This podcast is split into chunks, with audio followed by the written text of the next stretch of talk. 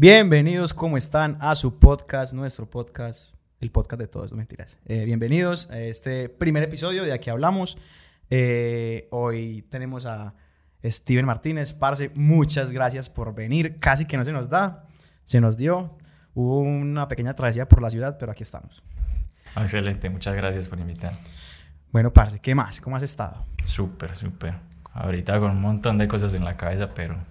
Pero claro, me imagino que estás eh, como aún como con ese tema de la noticia así súper nueva de, de, hace poquito, pues, pues me enteré que, que, la empresa, pues para los que no saben, Steven tiene una, una startup que se llama Guru Hotel.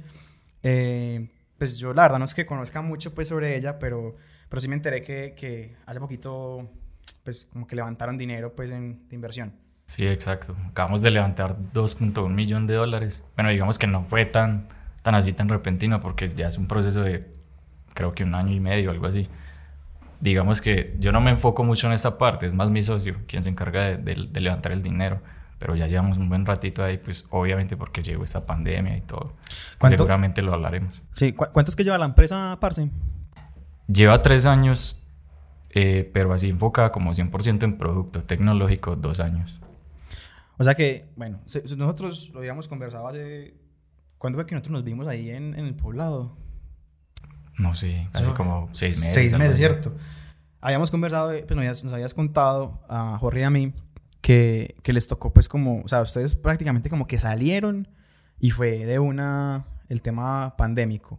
Sí, salimos de Y Combinator, si es a eso, a lo que te referís. Sí, exacto, o sea, digamos, fueron tres años, pero el primer inversionista se dio en Y Combinator? No, o sea, si, si quieres que te explique como esa parte, básicamente cuando se fundó la empresa en el 2019, por allá en enero, eh, el primer inversor fue, fue mi socio y su hermano. Ellos ah. invirtieron aproximadamente 100 mil dólares entre los dos para, eh, digamos que acentuar las bases, ¿cierto? Sí. Con esos 100 mil dólares se, se, construyó como la primera parte del equipo, que eran aproximadamente cinco personas con esas cinco personas empezó a construir lo que sería como la parte de servicios, porque como es algo de, de, hotelería, se enfoca mucho como en, en, ofrecerle servicios a hoteles, servicios para administrar sus, sus, sus, sus finanzas, sus, las reservaciones que les caen, etcétera, ¿cierto? En ese entonces, cuando éramos empresa de servicios, éramos como cinco personas. Eh, mi socio Josué, en ese entonces, cuando la fundó con el otro socio, porque anteriormente eran dos socios, eh, se comunicó conmigo en enero del 2019, me acuerdo demasiado bien y me dijo, oye Steven, porque nosotros ya llevamos un montón de tiempo trabajando juntos. O sea, nosotros hace aproximadamente 10 años trabajamos en proyectos freelos y un montón de cosas por ahí aparte. Y me llamó como, como cualquier otro de esos proyectos, pero me dijo, oye Steven, quiero que le metamos absolutamente toda la ficha a este proyecto porque le veo demasiado futuro. Entonces lo que quiero que hagamos es el MVP de, del producto, porque en ese entonces era todavía una empresa de servicios, ¿me entiendes? Sí. Cuando hicimos esto, eh, básicamente lo que hice yo fue desarrollar el MVP, que lo desarrollamos en WordPress, un template de, de WordPress para los hoteles, para que pudieran vender como, como sus reservas a través del sitio web, que es como nuestro foco principal. Si quieres que te explique qué es Guru Hotel, es enfocarnos como, como en el sitio web del hotel para vender eh, las habitaciones a través del sitio web. Digamos como lo hacen Booking, Expedia, todos ellos, ¿cierto? Pero nosotros lo hacemos a través del canal directo, que es el sitio web. Parce, eso, pues, la, verdad, la verdad suena muy, muy, pues, muy interesante. Yo, yo sinceramente, pues, yo era cacharreado, pues, por los laditos. Eh, he visto, pues, como, como la, la promesa de valor, el quiénes somos y todo ese tema. Pero no tenía conocimiento, pues, de, de más, pues, más la profundidad de lo que realmente es. Pero antes como de, de, de, llegar a ese punto de cómo llegaste a Guru Hotel y ese tema, pero súper pues, valioso lo que nos cuentas. A mí me gustaría, parce, que, que, que nos contaras y, que, que fuera algo como, como así, como cómo llegaste vos al mundo de la tecnología. O sea, digamos, yo, yo estudié con vos en la universidad, por allá yo te conocí como en el 2011, 2010, y yo creo que vos ahí ya, ya tirabas código, o ya estabas como en esos planes. Entonces, ¿cómo, cómo fue como dijiste ese punto donde vos dijiste, yo soy diseñador, pero me quiero dedicar a, a la tecnología, pues a desarrollar o a hacer, no sé, WordPress, HTML, todo este cuento. Sí, parece, yo, yo empecé realmente en esto desde los 14 años, o sea, yo ya llevo más de, yo en este momento tengo 29 años, más de 10 pues, años ahí, entonces más de la mitad de mi vida, mejor dicho. Dándole al desarrollo. Exacto. Entonces digamos que yo me metí a los 14 años, en ese entonces era más como de Photoshop, diseño gráfico, cositas así, estando en el colegio. Muy gomoso como con todas estas cosas de, de lo visual. Siempre me ha gustado demasiado lo visual. Muy gomoso con Photoshop, todas estas cosas. ¿En qué colegio estudiaste, Parce? Qué pena. El Rafael Uribe, en Medellín, aquí en, por la América. Sí, sí, conozco. A los 14 años empecé como a meterme mucho en ese cuento. Digamos que, pues obviamente apenas estábamos arrancando, éramos unos chiquitos. De hecho, con mi mejor amigo fue que empezamos y con mi hermano como a construir una especie de crew, le llamamos, de diseño gráfico. Entonces como que con esa goma arrancamos. Ya como pasados, digamos, un año y medio, dos años, ya empecé a enfocarme yo un poco más en las comunidades, en crear, en crear sitios web, en crear foros. Me gustaba mucho como, como todo este cuento de tener una comunidad donde gente se reuniera y yo pudiera como administrarlo, por. Parce, es, es, muy curioso porque pues yo he escuchado como muchas historias de, de, de CEOs, co-founders, de gente que ha montado pues startups que, que, que, empieza por esa parte que vos mencionabas, como la parte de crear comunidad alrededor de la tecnología. porque es tan importante crear, crear como esa comunidad alrededor de la tecnología? O sea, si el enfoque pues digamos es como la goma o no sé, uno está en peliculado, como así lo llamamos, ¿por qué se vuelve como tan importante tener esa comunidad alrededor de lo que uno está haciendo? No sé, sabes que, que quizá ahorita me estás haciendo caer mucho en cuenta de eso, de que quizá todos los que tenemos ahorita mismo este tipo de startups nos hemos enfocado mucho siempre en comunidad por eso, porque no sé, digamos que cuál es el enfoque principal de una startup, por lo menos que es que es eh, enfocar al usuario, ¿cierto?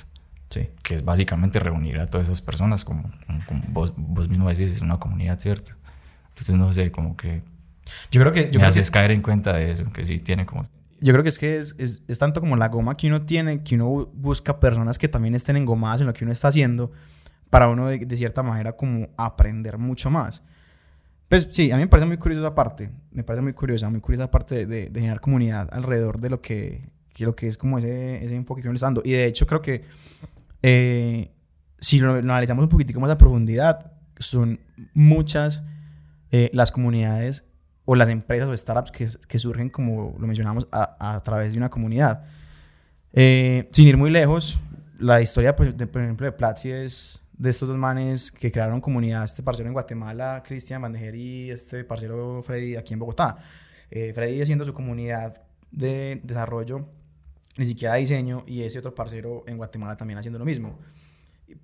Sabes que sí, sabes que sí tiene mucho sentido y de hecho ahora lo pienso porque incluso he escuchado la historia también de, del fundador de Taringa, no sé si con, ah, sí. Taringa, eso, que sí, eso sí. Fue una, llegó a ser una comunidad gigantesca. El, este pelado que fundó eso, creo que, que actualmente, no sé si es el CEO, pero, pero fue el que fundó, no sé si fue Creana, eh, una de estas, de estas startups que son enfocadas en cursos también. Parte porque, yo me acuerdo, me hiciste acordar de cuando estaba mucho en el colegio, porque yo en Taringa, parte descargaba los álbumes, antes de, bueno, también me tocó Ares, pero que uno descargaba, uno descargaba una canción y siete virus, pero... pero me, me, acuerdo mucho de Taringa porque yo bajaba los álbumes completos. Me acuerdo, me hiciste acordar mucho. 2009, 2010, por ejemplo. Eh, ¿Vos en qué año te graduaste el colegio? Qué pena. 2010, 2009, perdón. 2009. Yo, yo, ah, yo también me gradué en el 2009. Y por esa época, aparte, estaba mucho en su... Pues yo vine a tener como banda ancha 2008. Entonces es muy charro porque, porque pues como yéndonos un poquito pues como el lado de la historia. Pero, pero sí, eh, creo que, que, que me, me, hiciste acordar de eso. Porque yo no creé una comunidad a esa edad, porque no la creé, pero sí nos reuníamos como a descargar y a jugar. Entonces era muy teso porque uno se tocaba echarse al hombro, parce, esa, esa, esa torre y en el bolso de mouse, teclado, pues todo como unos audífonos para poder ir como todos jugar en, en, en, LAN en ese momento a la casa de los parceros. Que es lo que yo te mencioné ahorita, digamos, eh, por lo menos en mi caso, eh, me di cuenta que yo no era muy fanático a la tecnología, no tanto como de, uy, qué innovación, no, sino como que me gustaba más era jugar. Pero bueno, eh, entonces quedaste en una comunidad con tu hermano y de ahí, ¿qué pasó? Sí, con mi hermano y mi mejor, mejor amigo. En ese entonces era un forito que me acuerdo mucho que había como una especie de creador de foros que se llamaba Foro, foro Bebé, algo así. El caso es que tú creas como tu propia comunidad y, y lo, lo, que hicimos básicamente fue una comunidad de diseño gráfico. Entonces metíamos como, invitamos, nos metíamos hacia otros foros de diseño gráfico que conocíamos en ese entonces invitábamos a la gente como, pues, o sea, literalmente spameábamos el otro foro, como, hey, caigan a, nuestro, a nuestra comunidad que es mejor, mm, pues, no sé, premiamos, etcétera, ¿cierto? Que obviamente no era verdad, pero, pero así arrastrábamos gente. Pero, pero, había, pero había, digamos, un, como un, como un resultado, a ver, o sea, se, se tenían como resultados económicos de traer gente a los foros. No, absolutamente ninguno. De hecho, pues todos fueron un fracaso. El que más tuvo, tuvo solamente como 100 usuarios o algo así. Para, pero 100 es mucha gente. pues... 100, 100 peludos que llegaron ahí sin, por puro spam. Se registraban y ya, no, aquí no hay nada y se volvían a ir. pero bueno, digamos que eso fue como algo porque que lo llenaba uno mucho y le daba como ese orgullo de, de tener esos primeros pasos como de, mierda, yo estoy administrando una comunidad. Una comunidad. Bueno, entonces, digamos que te graduaste del colegio y, y cómo llegaste al Pascual. Bueno, antes de eso, más bien, eh, digamos que seguimos como ese camino, porque es igual, fue mucho antes de graduarnos, ya cuando Ah. como que tomamos esa decisión de, de irnos como, como hacia el diseño gráfico, mi hermano, es mi hermano mayor, ¿cierto? Él ya estaba estudiando diseño gráfico, ya estaba en el segundo semestre de la universidad. Del Pascual. Ajá, exacto. Entonces, ya que tu hermano es de esos que les tocó pura mesa mala en el Pascual. pues sí, sin ofender, pues, pero sí nos tocó pues una época muy papérrima de estudiar. dejemos ese tema. Ese tema ahí, sí. Pero entonces, Entonces, digamos que ya teníamos como esas bases, o al menos ese camino, mi mejor amigo y yo, de, de ver a mi hermano ya lo que estaba haciendo, ¿cierto? Entonces nos pareció un poco interesante enfocarnos como ahí, como, como decir, bueno, ya es el momento de, de- de darle como a esto las bases de, de estudio de verdad, ¿cierto? Metamos a diseño gráfico. Ahí fue cuando em- empezamos diseño gráfico. En ese entonces yo tenía ya 16, 17 años y ya llevaba como un buen recorrido, entre comillas, creando estas comunidades que te digo. Ya ahí sí ya había creado, alguna vez creé un sitio web de esos que te pagaban por clics en publicidades.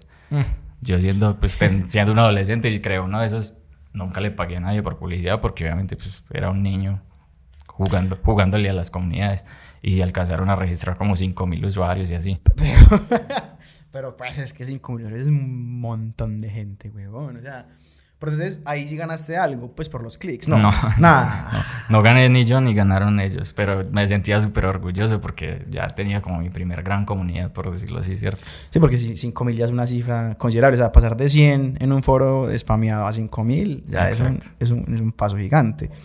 Pero, pero yo lo que, lo que, me, lo que me interesa, o sea, no, lo que me interesa, no, lo que me genera mucha curiosidad es que empezaste fue por el gráfico antes de llegar. O sea, digamos como que decías como, bueno, tenías como una conciencia de, de los sitios web, pero empezaste por lo gráfico, o sea, estabas muy enfocado como en, pues, voy a ser diseñador gráfico, voy a ser diseñador gráfico, voy a ser diseñador gráfico. ¿En qué momento dijiste, o sea, te, te switchó la cabeza?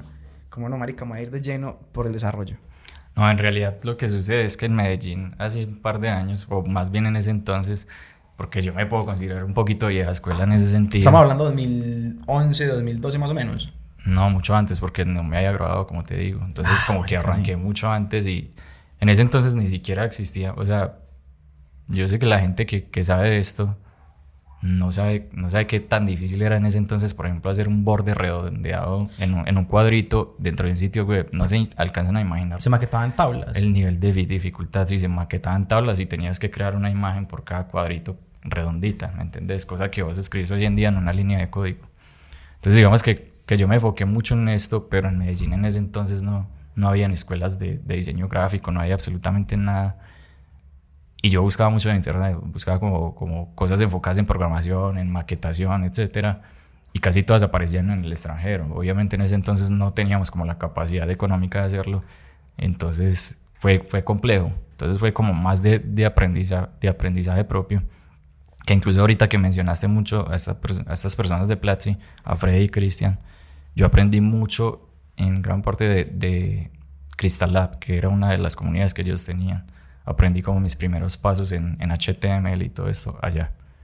Eh, bueno, de ahí, como no encontré ninguna escuela donde estudiarlo, que era lo que me quedaba lo más afín a esto, que era diseño gráfico. Por eso mm, decidí meterme a la carrera de diseño gráfico en el Pascual Brown. Parce, y era, era la más económica, porque pues yo te soy sincero, yo en esa época, 2008, 2009, empecé a buscar pues eh, dónde estudiar diseño y estaba la colegiatura, SDTech en mi cabeza nunca pasó el CES de no sé por qué. Y eh, estaba ya en la carrera de diseño de producto, creo que en EAFIT y, y, y UPB. Y eran todas de 4 o 5 millones de pesos para arriba. Sí, exacto. Esa era la otra que, pues, igual yo vengo de una familia que pues, es humilde. Entonces, eh, nos quedaba como un poco complejo para eso. Y, y más que ustedes eran dos, porque era tu hermano y tú. Exacto. Parce, bueno, entonces, a venir de esa vieja escuela donde se maquetaban tablas, digamos, el CSS era mucho más complejo. Y el No, yo, so- ven- yo vengo a hacer sitios web en Flash. Con eso digo todo. Uy, parce. Mis respetos, porque si, si, si hacer un banner en Flash era maluco, ahora hacer un sitio web en Flash, eso que se caía cada rato. Sí, yo como a los 17 años ya tenía clientes internacionales que me mandaban a hacer sitios web en Flash. Uy, parce. Sí, es que yo me acuerdo que cuando estábamos, yo me gradué en el 2014, yo no recuerdo en qué año te graduaste vos, pero me acuerdo que vimos una clase. no me gradué. Ah, no te graduaste. Ah, bueno, sí, sí. Eh, yo me acuerdo que vimos una clase de diseño web. No me- yo creo que la vi con vos o la viste con otros compañeros, pero yo me acuerdo que todo el mundo decía, pues este man, ¿para qué va a ver esto si este man ya sabe? Pues, de pronto en ese momento era como, como la percepción, porque todo el mundo decía, este parcero trabaja diseñando, diseñando sitios web. Entonces, entonces bueno, digamos que, que la historia... Pero esa parte es muy triste porque de hecho yo me metí a estudiar diseño gráfico, que era lo más afín, porque dentro del pensum de la, de la carrera decía que tenía diseño web. Y yo dije, bueno, al menos un semestre que vea una, car- pues, un- una materia de diseño web, genial. Y te acordás que yo no sé si te conté alguna vez esa historia o si vos estabas ahí presente, de que yo ingresé y ese primer día de esa materia, el profesor se sentó a mi lado literalmente y me dijo como, como parce, usted sabe ya todo esto. No. O sea, no tiene que volver. Y yo como, o sea, yo elegí esta carrera por esta materia. Parce, y era, era ya quinto semestre. O sea, ya era así. como cuarto, quinto semestre. O sea, ya te habías, digamos, recorrido tres, cuatro semestres esperando ver esa materia. Pues sí, te entiendo, muy decepcionante si tú que haber sido, porque uno llega con muchas expectativas. Sí, realmente eso fue lo que me hizo como tomar esa decisión de no graduarme, porque dije, bueno, igual también como que el tiempo lo cambiaba uno. En ese entonces era pues obviamente mucho más joven y tenía otra perspectiva de la vida y era muy soberbio en ese sentido de que, ah, bueno, ya, ya me las sé todas, por decirlo así. Eh, acabo de pasar esta materia de derecho, voy a dejar la universidad, ¿entendés? O sea, que como que fue así. Si me lo preguntas hoy en día, yo digo como, ¿por qué no lo terminé? O sea, pues, ¿qué me quitaba eso? Sí, te- Pero bueno, así fue. tenés, tenés toda la razón. Creo que, creo que me identifico mucho con vos, con algo que me pasó hace poco, de hecho.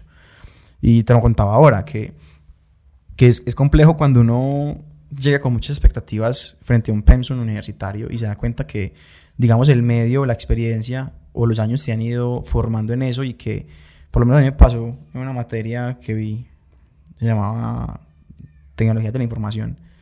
Y tristemente, pues yo entraba a clase, pero pues era todo lo que yo sabía. O sea, yo no soy, yo no soy un... Nunca me considero un experto en algo porque creo que, que cuando, uno se, cuando uno mismo se considera un experto en algo, deja de aprender.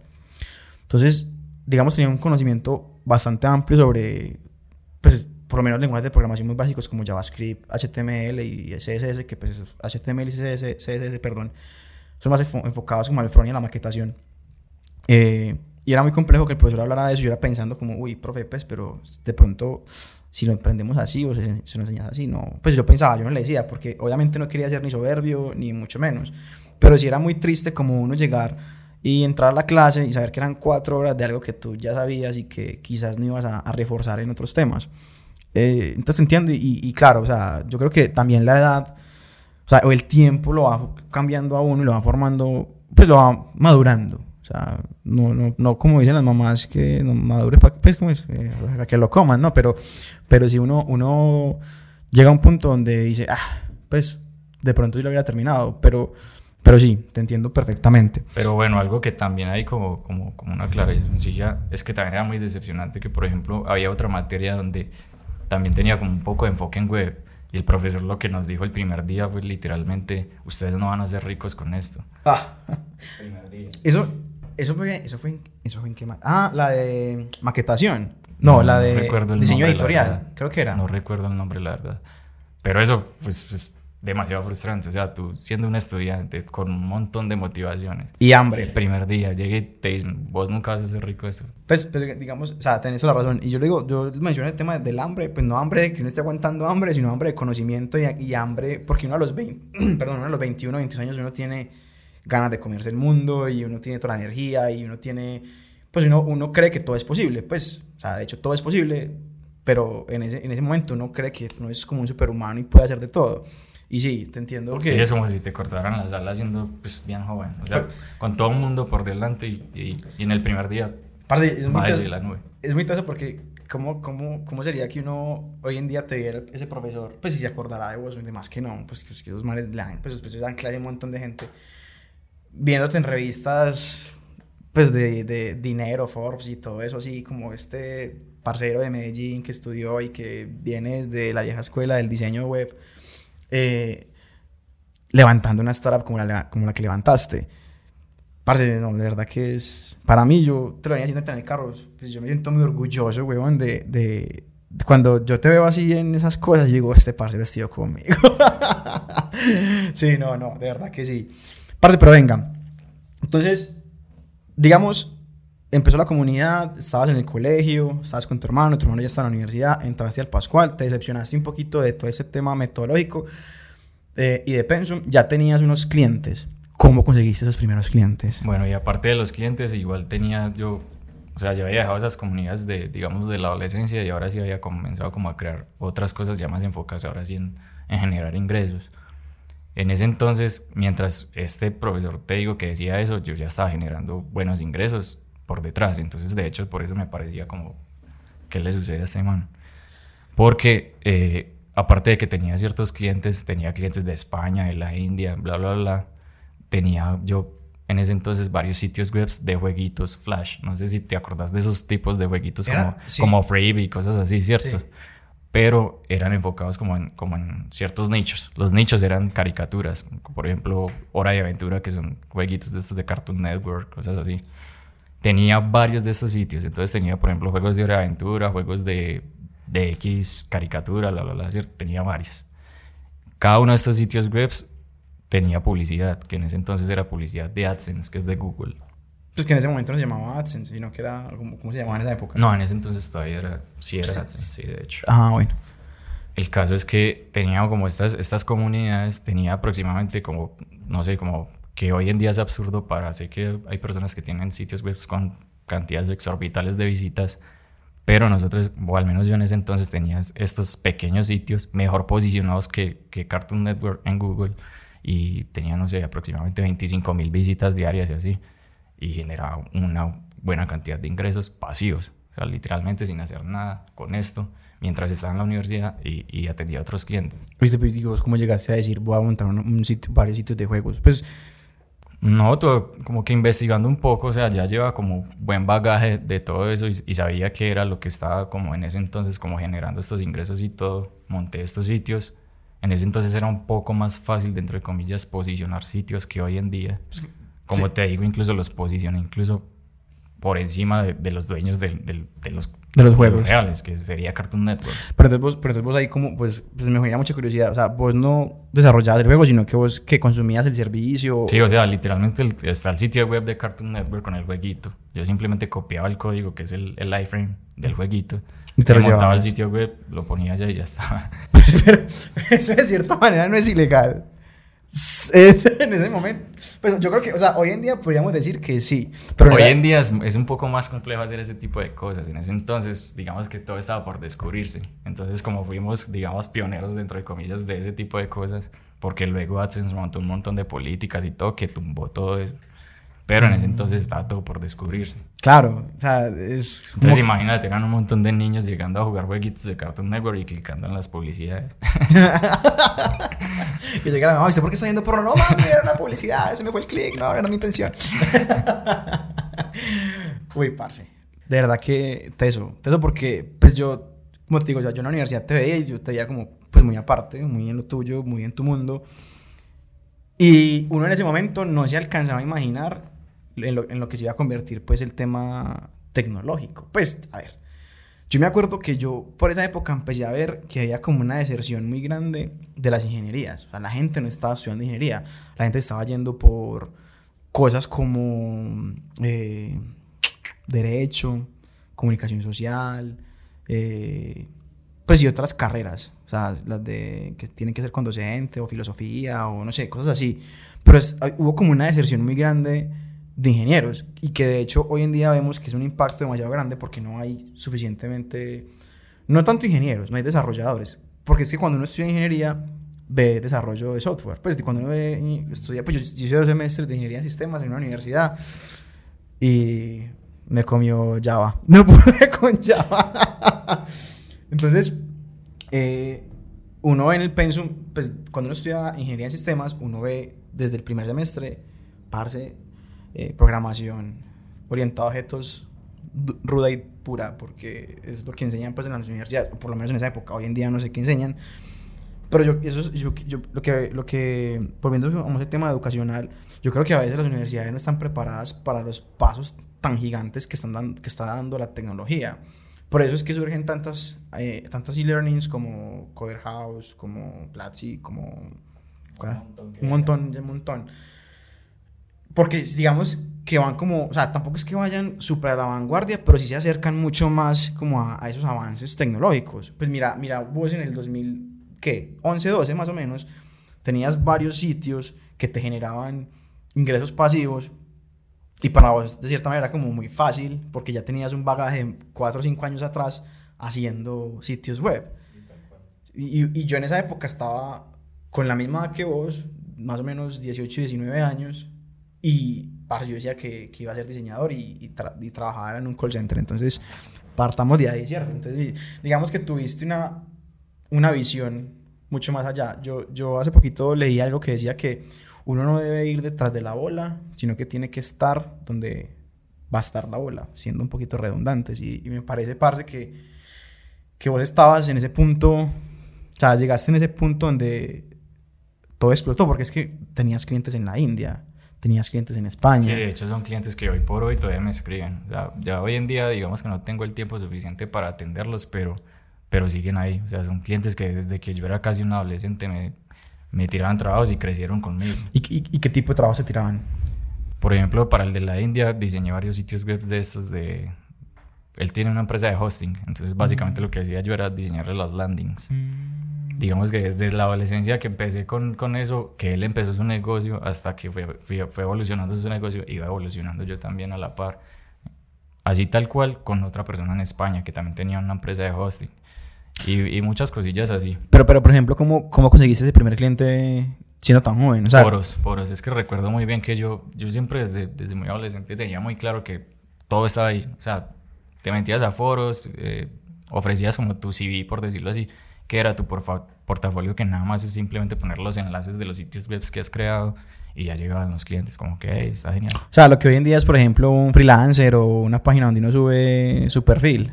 Sí, digamos Wow. que en ese entonces era más poner enlaces y ya. Lo genial de eso fue que eso fue al comienzo. Ya de ahí, digamos, no sé, dos, tres años para adelante, fue el voz a voz. Como, hey, no, es- conozco a Steven, eh, trabaja muy bien, bla, bla, bla. Y, y- y te hablaban en español. El de la India, ¿no? no, en inglés. En inglés. Pero lo hablaba igual de mal a mí, entonces. Se entendía, el puro traductor de Google en ese momento. y ahora, ¿mucho mejor o No, igual? eh, hemos mejorado. Ahora, eso es lo importante. sí, sí, sí. Parce, no, qué genial. O sea, que digamos que, que ese, ese tema de que crear comunidad y estar en los foros fue lo que te abrió las ventanas al mundo. Así es. De hecho, en uno de esos puntos llegó un cliente de España, lo recuerdo mucho, para que creara como un, un template de un sitio web. Y me dijeron, oye, Steven, mira, me acabaron de pasar tu enlace, eh, está genial tu trabajo, nos puedes ayudar a crear como una plantilla de WordPress. Yo siempre me enfoqué mucho en WordPress. Pero, pero, antes, an- pero, o sea, yo a WordPress lo vine a conocer en el 2016, pero ya vos llevabas...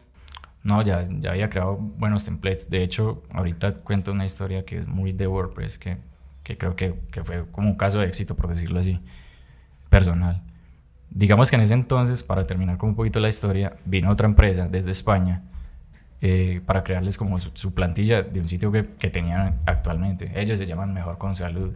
Cuando me enviaron el sitio web, yo dije, Claro, yo los conozco. yo dije, o sea, se notan que son como medio grandecitos. Cuando me puse a investigar un poquito, me di cuenta de que eran sitios, portales de millones de visitas mensuales, Ah, bueno. mensuales.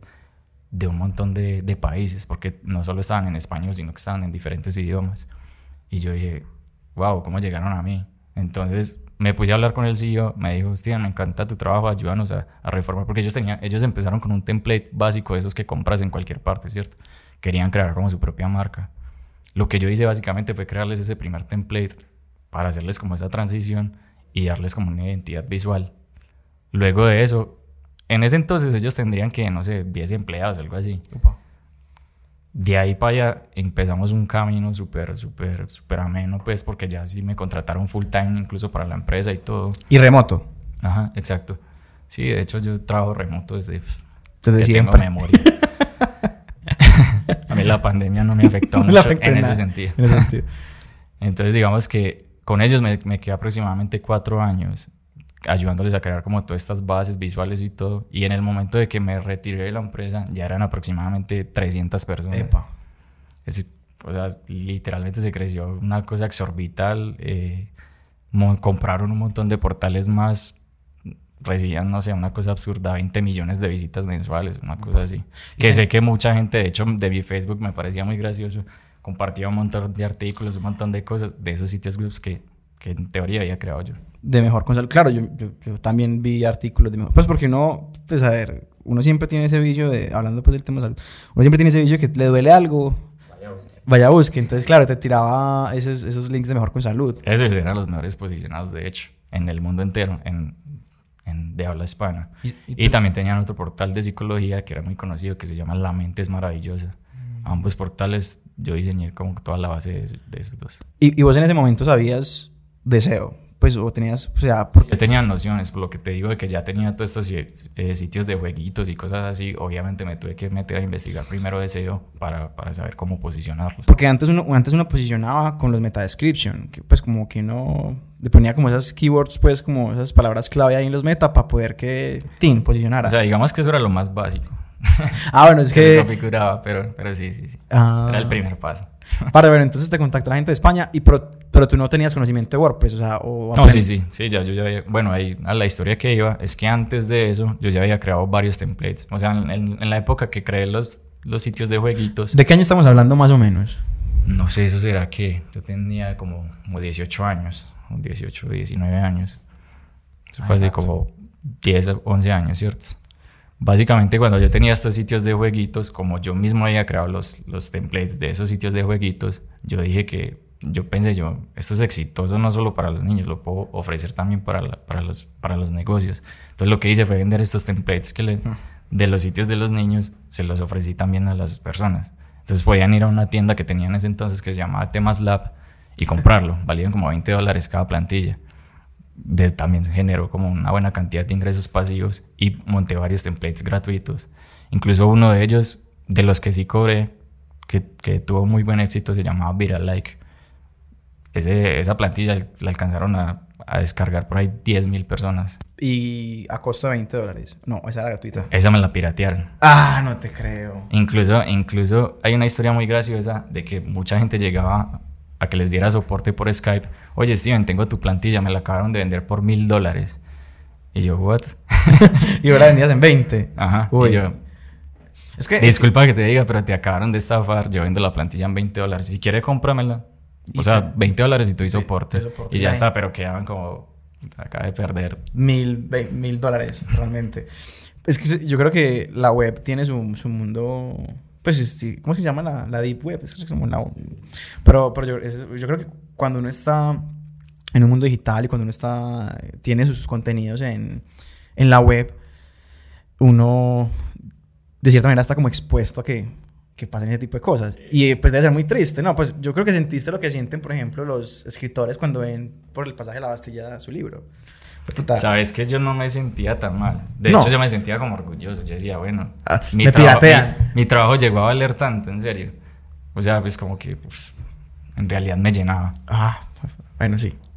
y, es súper válido porque, pues, decir que 10.000 personas descargaron tu, tu plantilla es... Y más los que lo piratearon, porque igual yo le tenía como una especie de código de tracking code metido ahí por debajito y, y, me daba cuenta cuáles eran los sitios web que lo tenían instalado y pues una cantidad exorbital que, que yo nunca se los había vendido. Qué interesante. Entonces, ¿cuál era la historia que ibas a, a contar con, con WordPress? Sí, era justo esa, de esas plantillas. Entonces, tuve como esta tiendita en ese, en ese mientras. ¿Y vos hiciste la tienda? Sí, sí, sí. Sí, la tienda también estaba en WordPress. O sea, digamos que yo soy un WordPress lover. yo... Esa es mi, mi religión. Hiciste todo en pues, WordPress. Y WordPress es como puro, pues, digamos, es puro PHP. WordPress es PHP, sí, tal cual. Sí, WordPress me dio de comer muchos años, entonces tengo mucho que agradecerle. De hecho, hace poquito, por puro hobby, me aventé así como en los ratos libres, como la versión 2 de esa plantilla, que te digo, Viral Like. Y me la aventé y la, y la mandé al repositorio oficial de WordPress.org, que es Gratuito. es un poco difícil entrar ahí porque tienes que tener un código muy limpio. Pero me la aventé y me la aprobaron y allá está. Sí, gratuita. Cualquiera puede entrar a descargarla, Vira Like. Vira Like, ya saben, Vira Like, pues para que vayan y si quieren hacer sitio web, lo des descargan y, y, listo. Ah, bueno, y otra cosilla ahí de por qué sentía como orgullo de pues, lo hayan pirateado y todo, que en todos lados aparecía hecho por Steven Martínez, hecho por Steven Martínez, entonces... Ah, sí, aparece como ese... En el footer, que es el pie de página del, del template, siempre pongo como, como creado por Steven Martínez. Y el link, pues, a tu, a tu sitio de cualquier manera ganaba. Claro, porque de cierta manera eran 10.000 visualiz 10 visualizaciones, pues más o menos, siendo pues como muy exactos, como decir, ah, no, 10.000. Digamos que esas 10.000 entraban 5.000, pero ya 5.000 personas sabían quién eras vos. Exacto. Y eso, y eso también es crear marca, pues, y marca personal. Genial. 10.000.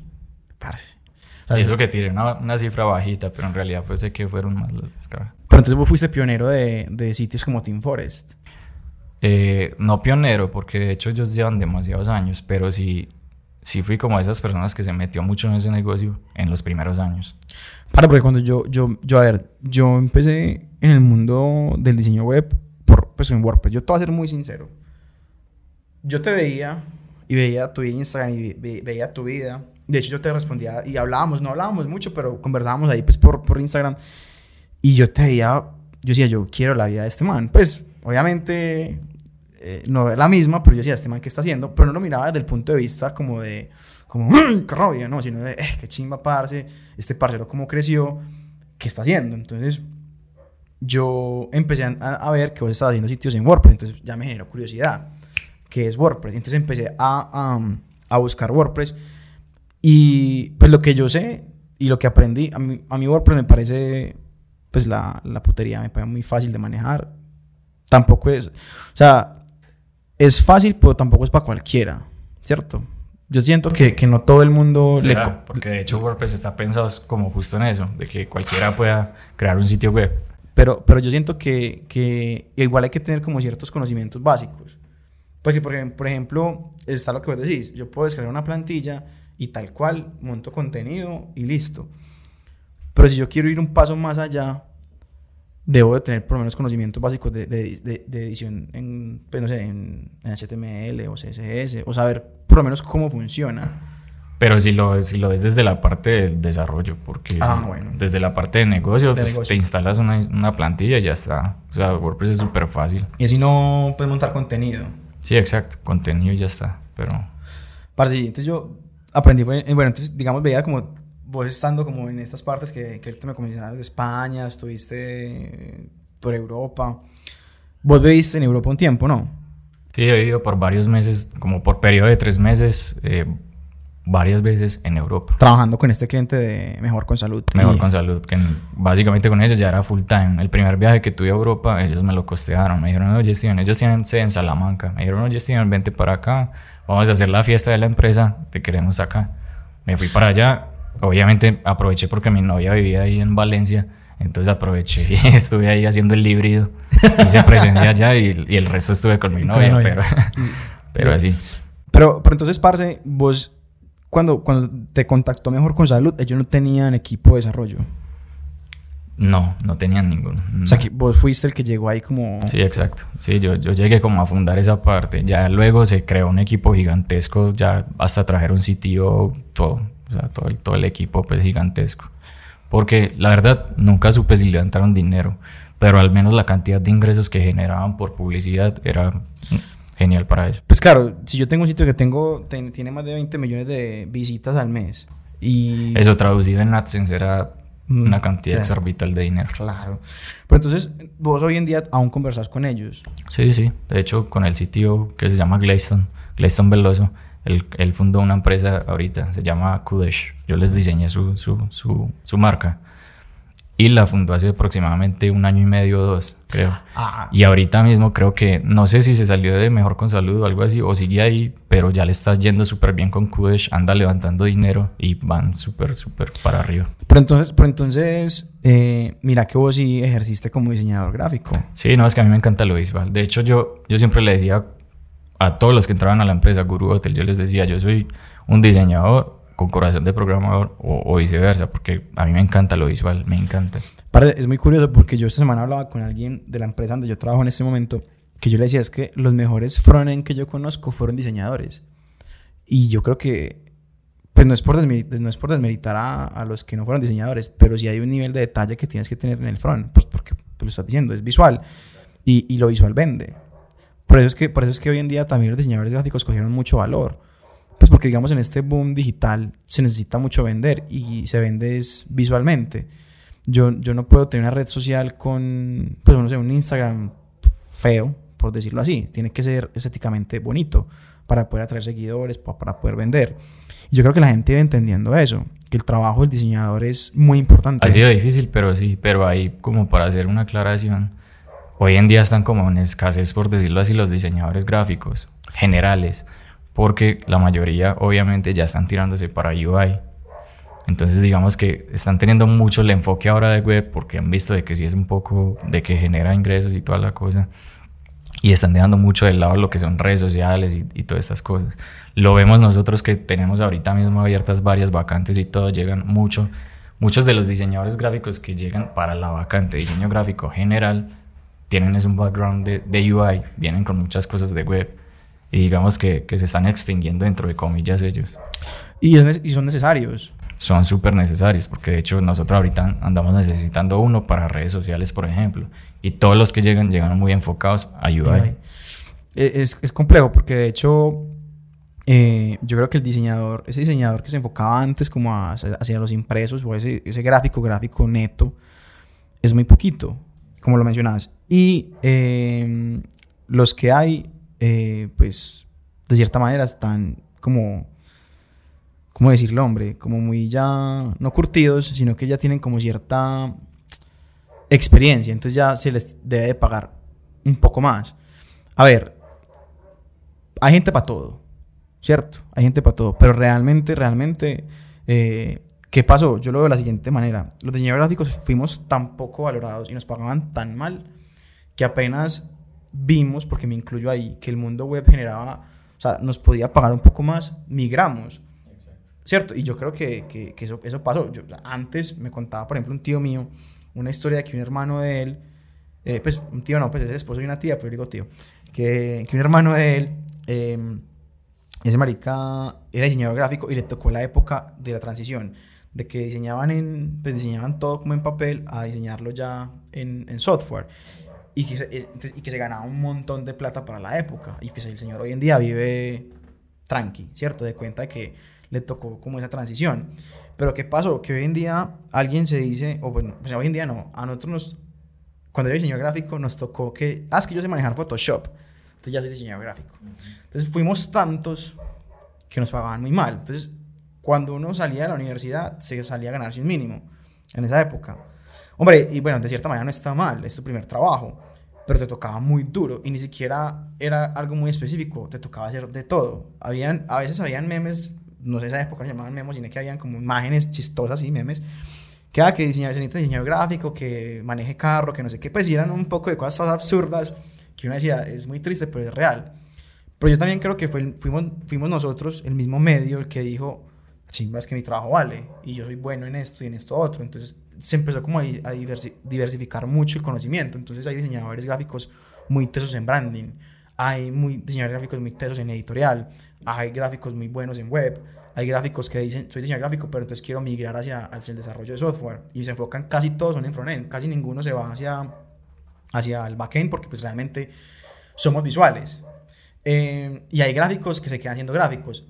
Por ejemplo, yo conozco un man muy teso, se llama Ángel Tulande, un parcero mío que estudió conmigo de fotografía en el CESDE, y este parcero, eh, yo le digo, parce, métete a, ven, yo te enseño UI, yo te enseño diseño de interfaz de usuario, dice, no, es que a mí me gusta hacer gráfico digital, gráfico gráfico. A mí no me gusta el web. ¿Cierto? Entonces también los hay. Genial. Pero es que de hecho, de hecho no es que estuvieran mal pagos, sino que en ese entonces no existía esa necesidad que existe hoy. O sea, hoy en día la cantidad de vacantes que hay abiertas para esto, obviamente genera que, o sea, como hay tanta demanda, obviamente se... Tiene que haber oferta. Obviamente, entonces por eso es que hoy en día hay esos, esos ingresos que, que no, no, estaban en ese entonces. Entonces no, no, era que no hubiera... No era que estuvieran mal pagos, sino que no estaba la necesidad en realidad. creo que éramos muchos y no éramos tan necesarios. Exacto. o al menos no habían abierto los ojos muchas empresas. Claro, porque la, es que era muy tradicional. Yo creo que yo creo que fueron las redes sociales las que impulsaron mucho el diseño de cierta manera. Porque la gente... Hasta el año pasado, porque el año pasado lo que impulsó todo esto fue el, el, COVID. Todas las empresas que tienen que hacer digitalizarse y requiere diseño gráfico. Y que diseño gráfico. Entonces, sí, no, total. Yo, yo estoy muy de acuerdo con eso. Porque, porque por ejemplo, yo, yo hablo con, mucho con Jorge y le digo que me siento muy, muy contento de ver que los diseñadores gráficos que se gradúan hoy en día son valorados. Porque nosotros, pues, por lo menos yo cuando me gradué diseño gráfico me daba mucho miedo ser diseñador.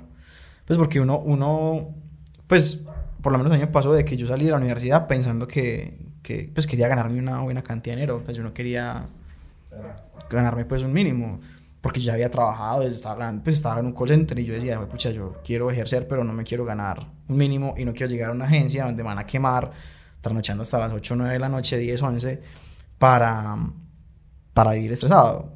Y también era como ese miedo de que no, no era lo suficientemente bueno, el síndrome del impostor, en fin, muchas cosas, pero pero sí, me, me, parece que, que, hoy en día los diseñadores gráficos son muy valorados y, y, me gusta mucho. Que es lo que a mí, a mí me, da mucho miedo que pase con los, con los diseñadores de UI, que ahorita lo hablábamos. Que yo te decía, es que para mí el mercado se enfoca más hacia un product designer que hacia un UI. Entonces, yo siento que ya hoy en día todos los gráficos, algunos, no, vamos a generalizar, algunos quieren ser em, UI, pues porque obviamente, digamos, en el mundo tecnológico se trabaja mejor, te pagan un poco más y trabajas más tranquilo, pues digamos trabajas remoto, no, te, no tienes como esa presión de que tienes que entregar, sino que se trabaja bajo objetivos, entonces tienes un objetivo en, en estas dos semanas, entonces en estas dos semanas entregas cosas y no te sientes como tan atacado. Entonces todo está migrando y siento que va a pasar un punto donde entonces, y que siento que está pasando ya, que entonces dicen, haz que yo hice un curso en cierto portal de diseño de, de Adobe XD o de Figma y ya soy diseñador UI. Sí, tal cual. Pues de hecho lo vivo yo diario, que, recibo un montón de CVs y, y, está sucediendo eso. Pero entonces, pero ¿qué, qué es lo que pasa? Que, que, hay personas, que hay personas, o sea, la gente con experiencia realmente en este campo sabe y entiende que para ser diseñador UI hay que, o sea, hay un bagaje, por lo menos para mí, un diseñador UI debe tener por lo menos lo básico de conocimiento de, de gráfico, porque si no, no va a entender muchas cosas que hay detrás de este sí, incluso si nos vamos un poquito más lejos, estaría genial si esa persona tiene conocimientos de, de, desarrollo, así sea lo más, más básico del mundo. Porque obviamente vos vas a diseñar pensando en cuáles son los límites de lo que puedes crear y qué no puedes hacer, ¿me entiendes? Sí, sí. Porque como tú sabes, tú eres programador o al menos tienes las bases, tú te sientas a diseñar y dices como, como bueno, esto es posible hacerlo.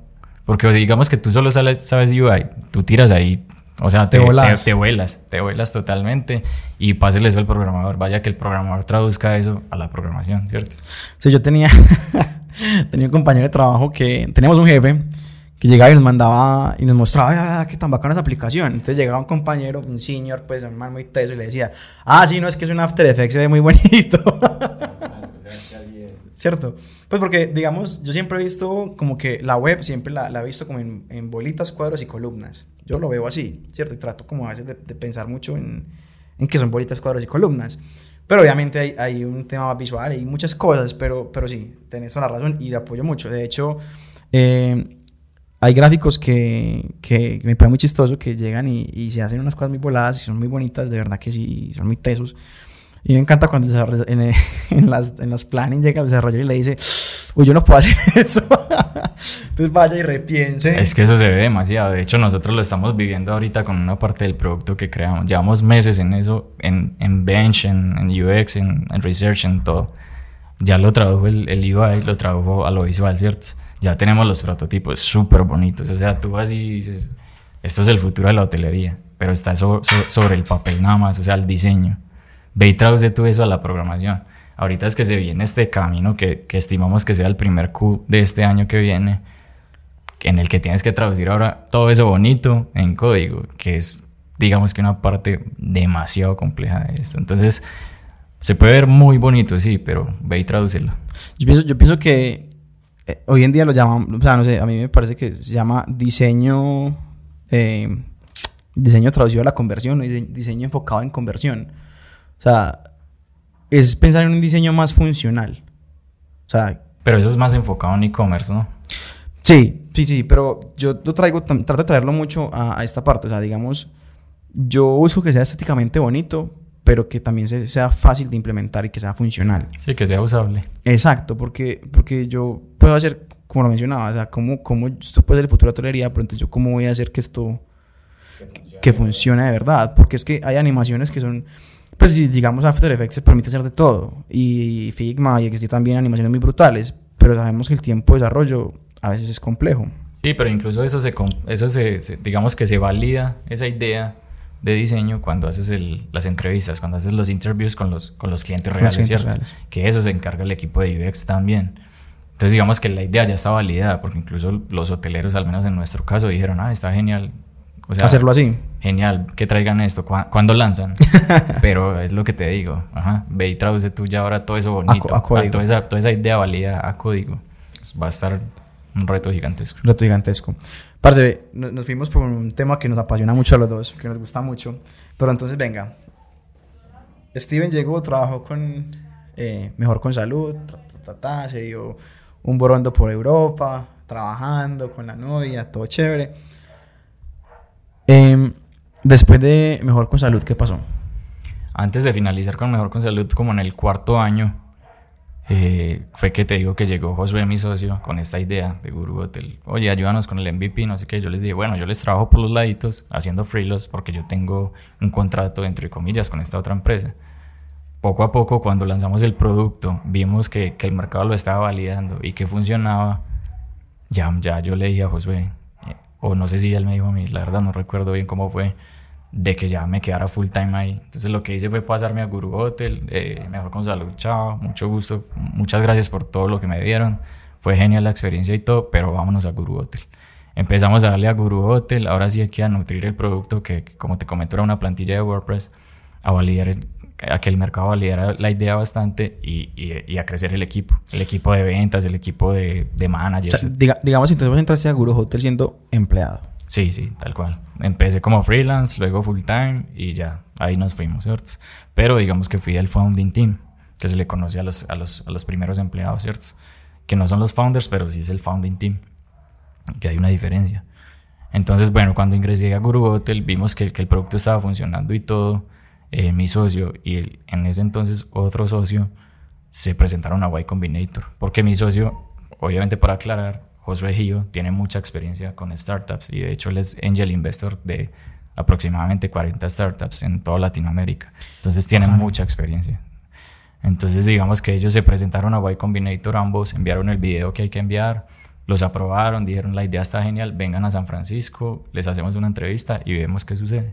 Que es lo que sucede con Y Combinator, con todas las startups que han pasado por allá.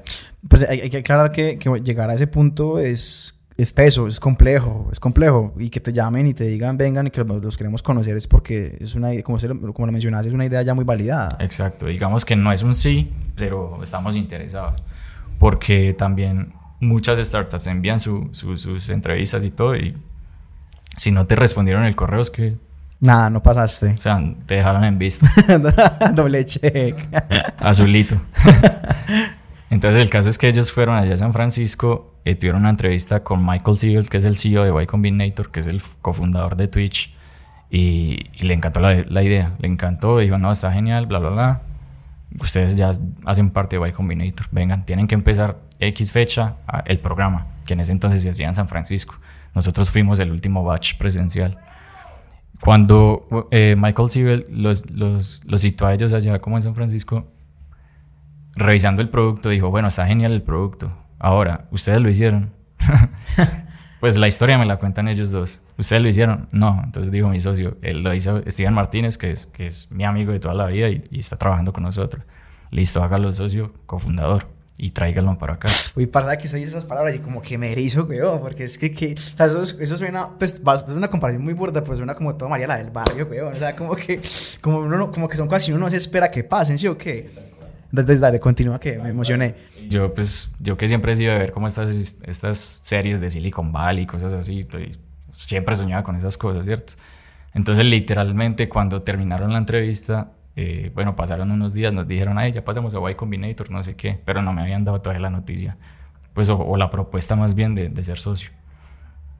Eh, pasaron los días, organizaron todo, bla, bla, bla. Yo estaba paseando, me acuerdo muy bien, en Santa Fe de Antioquia y, y recibí la llamada de ellos dos, ambos por WhatsApp. Oye, Steven, ¿estás sentado? Y yo, sí, ¿qué pasó? ¿Quieres ser nuestro socio? Ay, marica, no. Es que no, sí, eh, vas a ser socio cofundador y, y ya está. Vente para Silicon Valley. No, marica, no, sí, ya, espérame, me teletransporto y ya estoy allá, parce, o sea... Y eso no es cualquier huevonadita, o sea, ser socio fundador es un, es, un, es un título, es un cargo, es una responsabilidad muy grande, ¿no? Es un montón de cosas que ya después te das cuenta y dices, bueno, ¿En qué me metí? porque dije que sí, no mentira.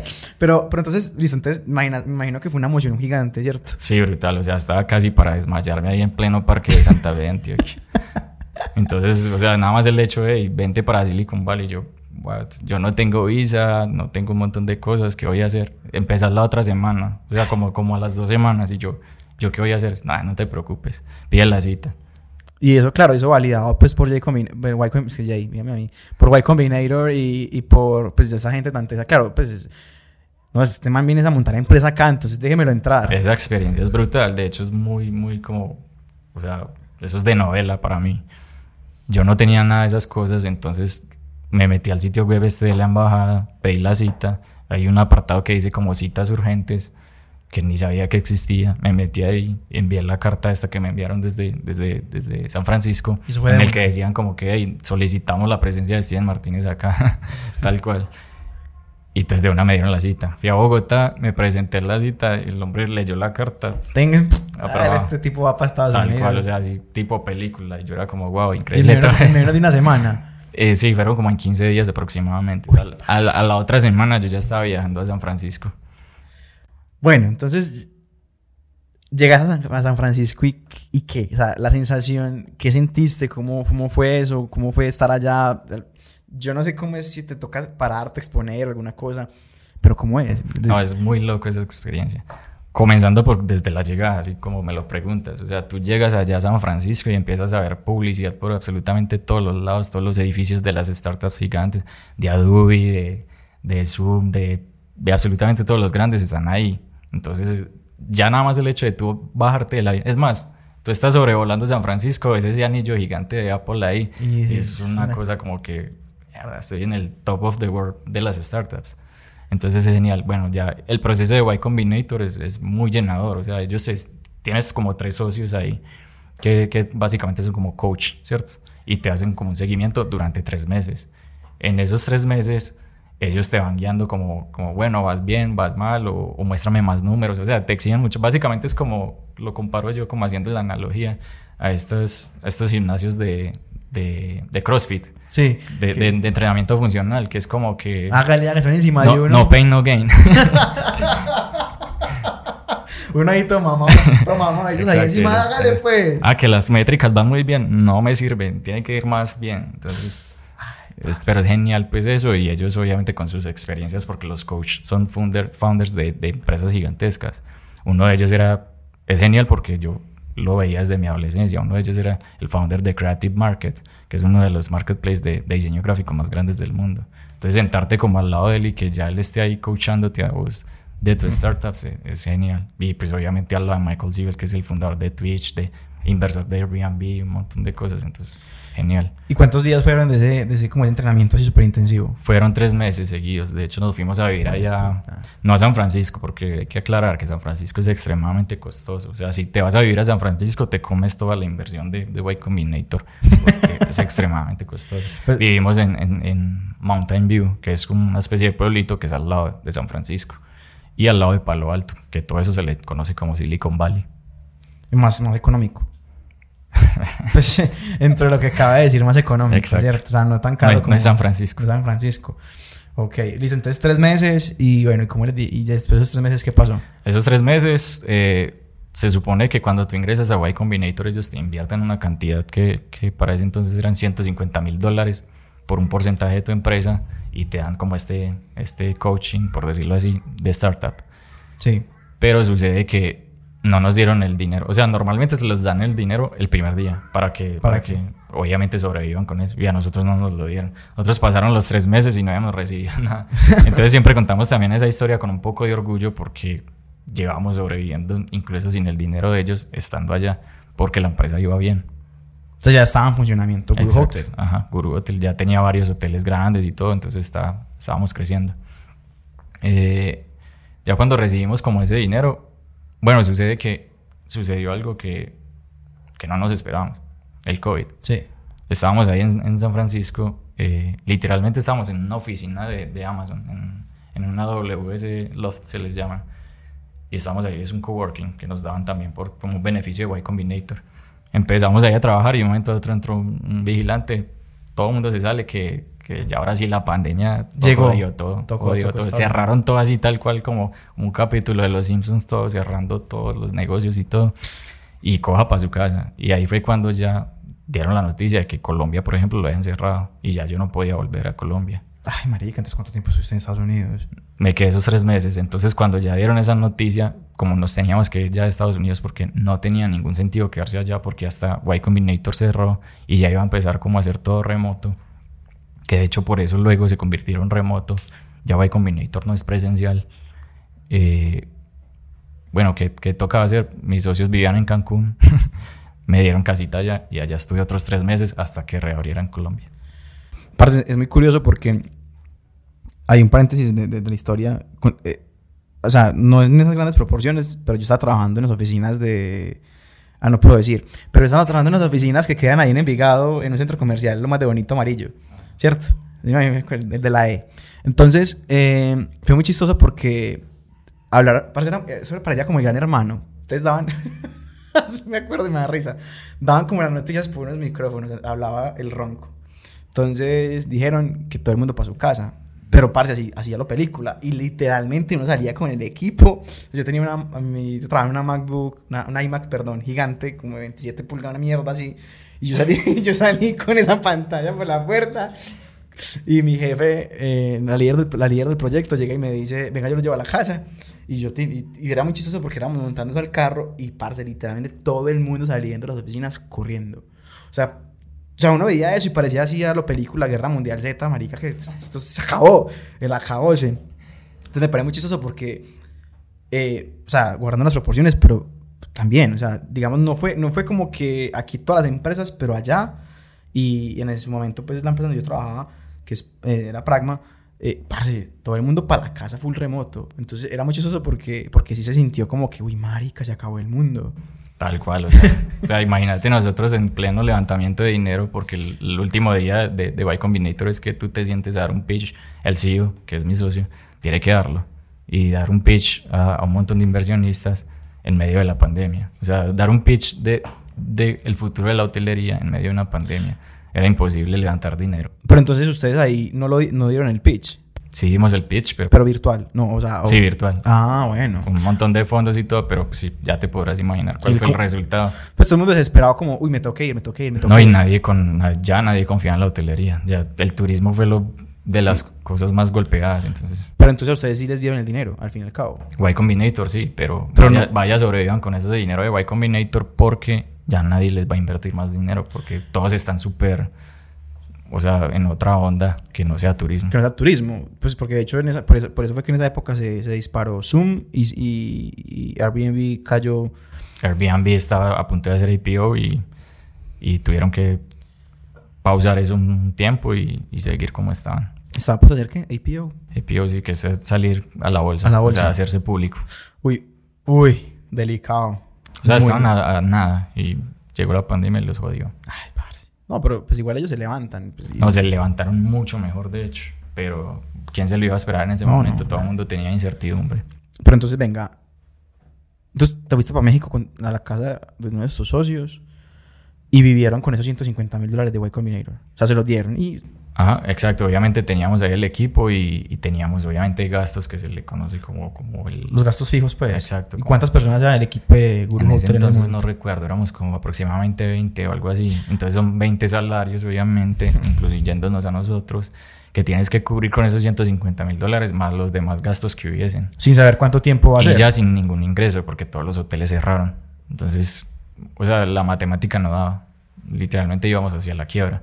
Mm. Entonces que toco en ese momento, muchas de las personas del equipo nos sacrificamos con los salarios, reducir salarios y todo. Algunos sin siquiera recibir, al menos por unos meses, para luego dárselos, si todo salía bien. Y, nada, ahí aguantamos, ahí aguantamos, aguantamos hasta que fin de la pandemia, dentro de comillas, pasaron unos meses y, ya sabes, eh, al menos a nosotros nos favoreció algo que es que estamos en Quintana Roo principalmente, que es Cancún, Tulum y todo eso, al lado de Estados Unidos. Y a los gringos, la verdad, la pandemia no les importó mucho. Entonces, lo, lo, bueno, dentro de comillas, fue que de un momento a otro empezaron a, a bajar otra vez para Cancún a viajar. Entonces, digamos que por eso nos salvamos. Pero pasó, pasó, más o menos que un año. Sí, un año enterito. Un año enterito que de, de mucha incertidumbre, de muchas cosas que no sabíamos qué iba a suceder. Claro, porque igual la pandemia no se la esperaba nadie. Pues sí, literalmente nadie se la esperaba. Y adicionalmente, el sector hotelero como era como, pucha, ¿en qué momento van a abrir? Porque, o sea, digamos, los restaurantes tenían la posibilidad de hacer domicilios. Eh, y eso era, pues, de cierta manera, como que, o sea, obviamente no iban a vender lo mismo, pero, pero vendían, pues por lo menos generan ingresos. Pero entonces, Guru Hotel ese año, ¿a qué se dedicó? O sea, ustedes como, como CEOs y co-founders, ¿a qué se dedicaron? Y el equipo que se dedicó, ustedes dijeron, bueno, entonces no hay, o sea, no tenemos ingresos, no, van, o sea, no lo suficientes, no hay hoteles, en este año, ¿qué vamos a hacer?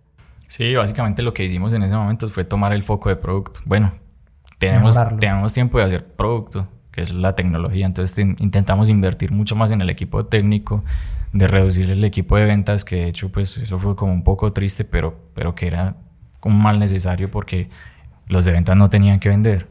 Claro, y son, y son salarios costosos, de, hecho. Exacto, entonces digamos que nos enfocamos más fue en construir el producto, en crear ahora sí la tecnología, que de hecho ya ahorita mismo tenemos como un producto bastante maduro, en el que ya dejamos, el WordPress lo dejamos hace mucho tiempo. Ya tú haces tu, tu propio onboarding, creas tu propio sitio web dentro de nuestra plataforma y se, se autoconstruye todo. a ver, bueno, o sea, que yo, un ejemplo, ¿sabes? yo puedo llegar, entro a Guru Hotel, me registro y creo como un hotel Ok. O sea, creo, el sitio web de mi hotel. Exacto. Tú pones los datos básicos de tu hotel, nombre, descripción, dirección, tres foticos y le das lanzar y, se lanza solo. Y ustedes lo que hacen es posicionar ese... ese... Hay, algo, hay algo muy genial y es que como, como mi socio y yo traemos como cierto background de SEO y de toda esta experiencia de, de otros sitios que hemos montado, como que nos hemos enfocado mucho en ese sentido, de, de que sean sitios muy bien organizados para SEO, ¿cierto? Mm. Entonces se han posicionado de manera orgánica, ni siquiera hemos tenido que invertir en publicidad. Entonces los hoteles que lanzan los sitios web dentro de nuestra plataforma en cuestión de semanas ya están súper posicionados en Google. Ah, no, genial. Entonces, claro, ustedes atacaron un mercado súper interesante porque, digamos, hay otras, hay otras plataformas y como lo mencionaste ahorita, de pronto Booking o... ¿Cómo me la otra que diste? Expedia. Expedia.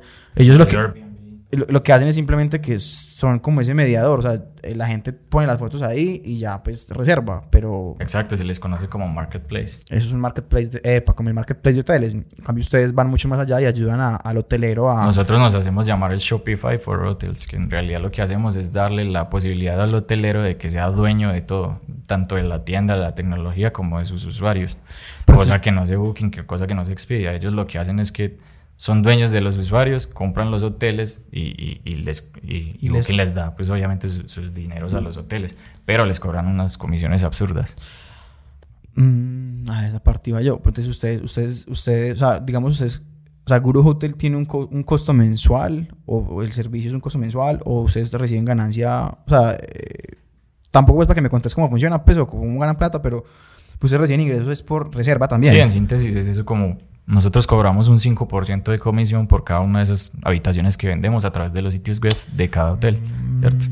Pero es una gran ventaja a comparación de Booking, de Expedia, etcétera, que cobran el 20%, 30%, 40%. Compara un 5%, traduce eso en ingresos para los hoteles. y muchos de esos hoteles han logrado de que su canal principal se convierta en el sitio web. Es decir, están vendiendo más hoy en día a través del sitio web nuestro, que obviamente también es suyo, que, que por esos otros canales. ¿Entendés? Están convirtiendo más por el sitio web. Claro, porque, pues, pues claro, y, y, para eso es la tecnología. Si uno pone en Google eh, Quintana Roo, ¡pum! Van a, te van a disparar un montón de hoteles. Y, y, la gran mayoría pues ya están trabajando con ustedes y con Guru Hotel. Sí, tenemos actualmente aproximadamente 200 hoteles. No, marica, pues eso es un montón de hoteles. bueno, y, y, han pensado en expandirse. O sea, ustedes están, están en México, Quintana Roo. ¿Han de pronto pensado, o sea, expandirse a otras playas de México? No sé. Eh... No, de hecho estamos regaditos por todo México. Tenemos en Ciudad de México, en varios estados de México. Lo que sí intentamos fue ir a, otras, a otros países. Entramos en Colombia, tenemos como dos hoteles, por allá intentamos en República Dominicana y así.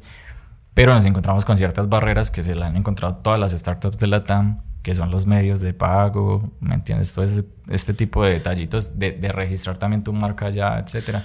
Entonces tomamos la decisión de que por lo menos este año vamos a enfocarnos 100% en, en, en, comernos todo México y ya de ahí sí. 2022, comernos todo México. Y 2023 ya expandirnos. Claro. Si se puede antes, pues está bien, pero, pero al menos en, ese es como el objetivo principal. Ir primero a atacar todo México y ya después de ahí. Parce, genial. Qué nota, de verdad que sí. Felicitaciones, men. O sea, es un, es un, eso no es eso no lo logra cualquiera. Y, y, uno puede decir que, pues por lo menos en Colombia, que de la cifra es como que de 10 empresas, como apenas 3 sobreviven, creo que es la cifra, no recuerdo bien, pero es, es muy teso. Y, y, es mucho mejor saber que, que es una empresa que piensa, piensan en los hoteleros, que, que siempre han, han, pues, o sea, no había como ese producto que los ayudara realmente a vender más. Y también está ese boom de que después de la pandemia la gente quiere salir de la casa porque fue un año encerrados. Entonces también eso a ustedes también de cierta sí, manera así tal cual la pandemia estuvo súper en contra en ese tiempo que tú estuvo cerrado. Hoy en día es digamos algo a favor porque tal como vos decís todo el mundo quiere ir a, a, a pasear. pasear. Entonces este, en estos momentos las métricas van súper, súper, súper bien. Tío, bueno, pero... igual de aclarar que también es un esfuerzo de un equipo ya gigantesco. Ya somos más de 40 personas entonces... Ya, de 20 a 40 se dobletearon en un año. Y, y un la año idea es de aquí a un año ir a 100 o algo así. Entonces... Claro, imagino que entonces el equipo de producto creció. Eh, en, Tenemos varias vacantes abiertas de todos, los, de todos los diferentes equipos, justo por eso. Porque queremos ahora sí como que estandarizar y que todo el mundo te, tome el liderazgo de sus diferentes departamentos y, y seguirle dando. Vos tocaste, vos tocaste un tema eh, bien interesante, pero te, de, te lo voy a preguntar ahorita. Quería era que me, que me contaras entonces cómo fue, ahora sí, ese otro, o sea, ahora sí levantar founders de verdad, no solamente Y Combinator, sino founders que te dijeron, vamos a meterle plata porque vemos que esto, puta, vas para arriba y va a funcionar. ¿Cómo fue eso? En ese, en ese sentido, sí. O sea, todo, todo mi respeto para mi socio, Josué Gio, que él es el que se encarga de esa parte, él es el CEO y a, y a la vez él es el que se encarga de hablar con todos los fondos. Él es el, como, digamos, la mente maestra detrás de eso. Yo me encargo más es del desarrollo de productos es un crack en eso y la verdad, mis respetos porque el que te sientes a hablar, no sé, con 10 fondos a la semana y que los 10 te digan que no, eso te baja la moral mucho. Eso es, es, fue un proceso bastante, yo sé que tedioso para él, pero en el momento que ya se dio, que ya alguien dijo, sí, ustedes sí lo valen y, y metió el, la lana, como la dicen lana. allá. El billete. Fue genial. Parte, pero entonces yo tengo una, una pregunta. O sea, ustedes o sea, levantaron, ¿cuánto fue? ¿2.1? 2.1. Y eso, bueno, eso cómo se siente, o sea, eso, eso cómo, cómo se come, eso cómo, cómo le podemos explicar a la gente fácilmente que esa plata no es para ustedes, sino que ustedes están vendiendo una parte de la empresa. Exacto, digamos que las startups se traducen en, tie en tiempo de vida. Entonces, tú levantas cantidad de dinero, X cantidad de dinero para vivir cierta cantidad de tiempo. ¿Me entiendes? Entonces digamos que, que esos 150 mil dólares iniciales de, de Y Combinator duraban para un par de meses. Este 2.1 millón de dólares esperamos que dure, no sé, dos años o algo así, o, o, si se puede más o menos, dependiendo de si, si vamos a buscar otra ronda de inversión. Pero el caso es que se reinvierte absolutamente todo en la empresa, ya sea en, la, en los empleados, ya sea como en, en adquirir nuevos hoteles, publicidad, marketing, etcétera. Todo se reinvierte dentro de la empresa. Ok, y, y bueno, y, y, esa, esa parte, digamos, bueno, ya de, digamos la parte ya de, de, de que ya, ya está Guru Hotel, ya está, digamos, como ya en México, está jalando, está funcionando, está dándole candela a todo. ¿Cómo ha sido esa parte ya de, de como de, de no de administrar, sino de, de liderar un equipo, de estar con la gente, de o sea, liderar y estar haciendo que el producto funcione, también tirando código. ¿Cuál ha sido ese reto que vos decís, pucha, esto no me lo esperaba o esto sí me lo esperaba? Sí, no, lo, justo lo que tú comentas, o sea, liderar es demasiado difícil porque, porque yo siempre he sido esa persona que le encanta como meter mano del producto, o sea, tal cual de escribir código, diseñar, etcétera, pero ya ser como un founder o al menos ser del founding team o de los stakeholders te exige que tienes que, que meterte en absolutamente todos los departamentos y dar tu opinión, apoyar, etcétera. Entonces, digamos que eso implica un reto gigantesco. Porque tú ya ahora no solo tienes que saber de lo que toda la vida has hecho, sino que te tienes que instruir sobre todas las demás cosas. Y, enfocarte también en las personas del equipo, claro. tal cual, tal cual. Y, y cómo fue, por ejemplo, hace poquito, pues lo digo, pues yo mencioné la cifra porque la vi pues también en internet. En, eh, ¿Tú qué le dirías como ese Steven de, de 14, 13 años que estaba creando foros? Eh, ¿Qué le Steven que hoy sale en, en, portadas de revistas como Forbes y, o en artículos de Forbes, Dinero, Colombia, México, y que hoy en día se dedica 100% a esto? ¿Tú qué, ¿Tú qué le dirías a ese niño de, de 14, 15 años? Sí, ya, de hecho yo ya me lo he preguntado y como que le diría como, o sea, sigue ahí que, que vas bien y... Y con moral con mucha moral, sí. O sea, no te salgas de ahí. Ese es el camino. Ese es el camino. Parce, ¿y, ¿y, qué le dirías a la gente que, que, digamos, está en la TAM? Porque mencionabas ahorita que, que en la TAM, eh, pues en Latinoamérica es complejo montar startups. Sí, pero no tanto en Latinoamérica, porque de hecho ahorita hay un boom en el que muchos, muchas de esas de esos fondos quieren invertir en, en, en capital en startups latinoamericanas. Digamos que no es tanto eso yo le digo más, es pensando en Colombia. Colombia, ahorita que viajé a México y estuve allá un mes y medio reuniéndome con diferentes founders y todo que me presentó nuestro tech lead, eh, me di cuenta de que estamos demasiado atrasados en muchos sentidos, tanto fiscales como de, de talento y un montón de cosas que aquí en Colombia como que no le están No se apoya tanto. Ahorita mismo está cambiando un poco ese, ese panorama, pero, pero, sigo diciendo, nos llevan años luz, por lo menos en México. No, y, y, hace poquito, eh, pues con este boom de, de Nubank y la salida de la bolsa y todo ese tema, te lo contaba ahora, pues detrás de, cámaras y micrófonos, te contaba que, que me, me, volví a escuchar la historia de este man y que este man decía que, bueno, él intentó en Colombia montarla, pero pues que no. David Vélez. Eh, en los grandes bancos le dijeron que no y se fue para México, pues dijo, México es mucho más grande que Colombia y se sorprendió el avance tecnológico que había en Brasil. Entonces, entonces es donde yo empiezo a ver, o sea, Colombia está ubicada geográficamente en un punto estratégico, pero no lo estamos aprovechando. Sí, pero bueno, digamos que justo con este ejemplo que estás dando de David Vélez, de, Simón Borrero de Rappi, de, de todos estos que ya tienen estas grandes startups, incluso de Freddy de Platzi, ahorita sí hay un foco gigantesco en Colombia. En la TAM en general, pero, pero por lo menos ahorita sí en Colombia están comenzando a decirme, es que de ahí sí salen cosas buenas. Cosas gigantescas. Entonces yo creo que lo que se, se avecina va a estar genial. Sí, y de hecho han nacido muchos neobancos colombianos. Sí, pero por ejemplo eso, ve a México y date cuenta de la cantidad exorbital de, de fintechs que hay. ¿Qué fintechs que hay? No, Steven, de verdad, aparte que, que te lo digo, crack. Para mí un crack, eh, una historia muy bacana, weón, porque literalmente empezaste por pura curiosidad. Y no, no empezaste por plata porque hace porque te apasionaba y porque te gustaba. Entonces, bacano que llegaste a este punto. Yo de verdad espero que Guru Hotel llegue a Colombia, Latinoamérica, España, Rusia, Australia, a todas partes del mundo, así como han llegado muchas otras startups. Y, y de verdad, men, espero verte tocando la campana junto con, con los compañeros tuyos, pero el CEO en este momento. ¿Cómo es que me recuerdas el nombre, por favor? Josué Gio. Con Josué Gio tocando la campana ya. Y, y créeme que voy a, voy a todo a ver, iba a decir, este parcero estuvo acá con nosotros, estrenando el primer episodio del podcast, y voy a seguir diciendo que sos un crack, parce. De verdad, felicitaciones. Eh, muchas gracias por venir, por contarnos su historia. Y antes de finalizar, eh, me gustaría que, que, que, me, que, me, que nos dieras tu opinión de qué va a pasar o qué crees tú que va a pasar los próximos cinco años, para no irnos muy lejos, los próximos cinco años en el mundo de la tecnología. Bueno, si te refieres como al mundo de, de la tecnología, pero enfocado en, en los perfiles como, desarrolladores, diseñadores, etcétera. Ahorita mismo se vienen cosas muy geniales, como que las grandes startups de Latinoamérica, que son, por ejemplo, Mercado Libre, Globant no es, no, es de Latinoamérica, pero invierte mucho acá. No, pero los, los founders son de Argentina, ¿no? Bueno, la verdad. No. David Migoya y esta gente, creo que sí, Juan Migoya, no me acuerdo el nombre, pero sí son. Ok, bueno, a lo que me refiero es porque ellos cotizan ya en bolsa en Nueva York. Ah, ok, sí, está bien, tienes razón. Entonces, como que la inversión viene desde allá, digámoslo así. Pero vienen creando escuelas. Ahora sí, lo que al comienzo yo decía que era muy difícil hace un par de años encontrar aquí en Medellín, aquí en Latinoamérica, que eran escuelas enfocadas en estos perfiles.